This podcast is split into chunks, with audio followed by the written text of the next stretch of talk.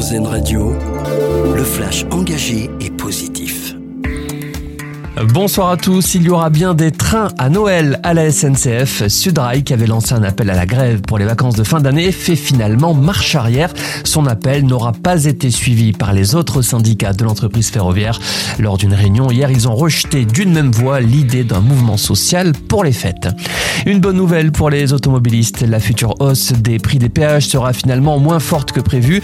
Au 1er février prochain, l'augmentation sera inférieure à 3% selon le ministre des Transports Bonne, une hausse inférieure à celle que l'on a connue cette année.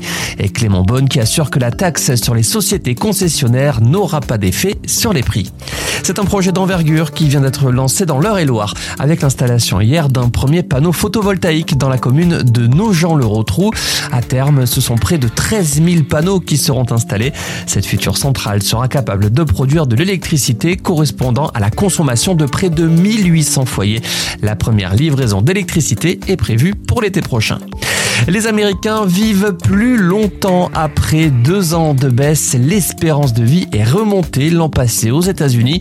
Une amélioration principalement due à la baisse de la mortalité liée au Covid-19. Dans le détail, les femmes avaient l'année dernière une espérance de vie de 80,2 ans contre 74,8 pour les hommes. Et puis un coup d'œil sur notre dossier solution avec la cinquième édition de la Semaine nationale des ressourceries et recycleries. L'événement commencera ce samedi. Une initiative qui a pour objectif de rendre visible aux yeux du grand public ces lieux de seconde main.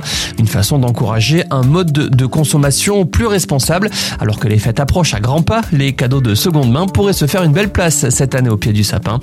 Des événements dans les recycleries sont organisés aux quatre coins de la France. Tous les détails sont à retrouver sur Passez une excellente soirée à l'écoute d'Airzen Radio.